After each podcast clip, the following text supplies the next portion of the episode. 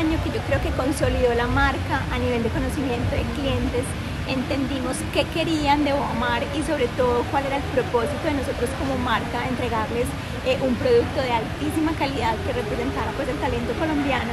Entonces para nosotros 2022 eh, fue un, pues, un año muy, pues, muy grande, para nosotros felices de pues, cómo terminamos el año y sobre todo porque empezamos a vender en nuevos lugares.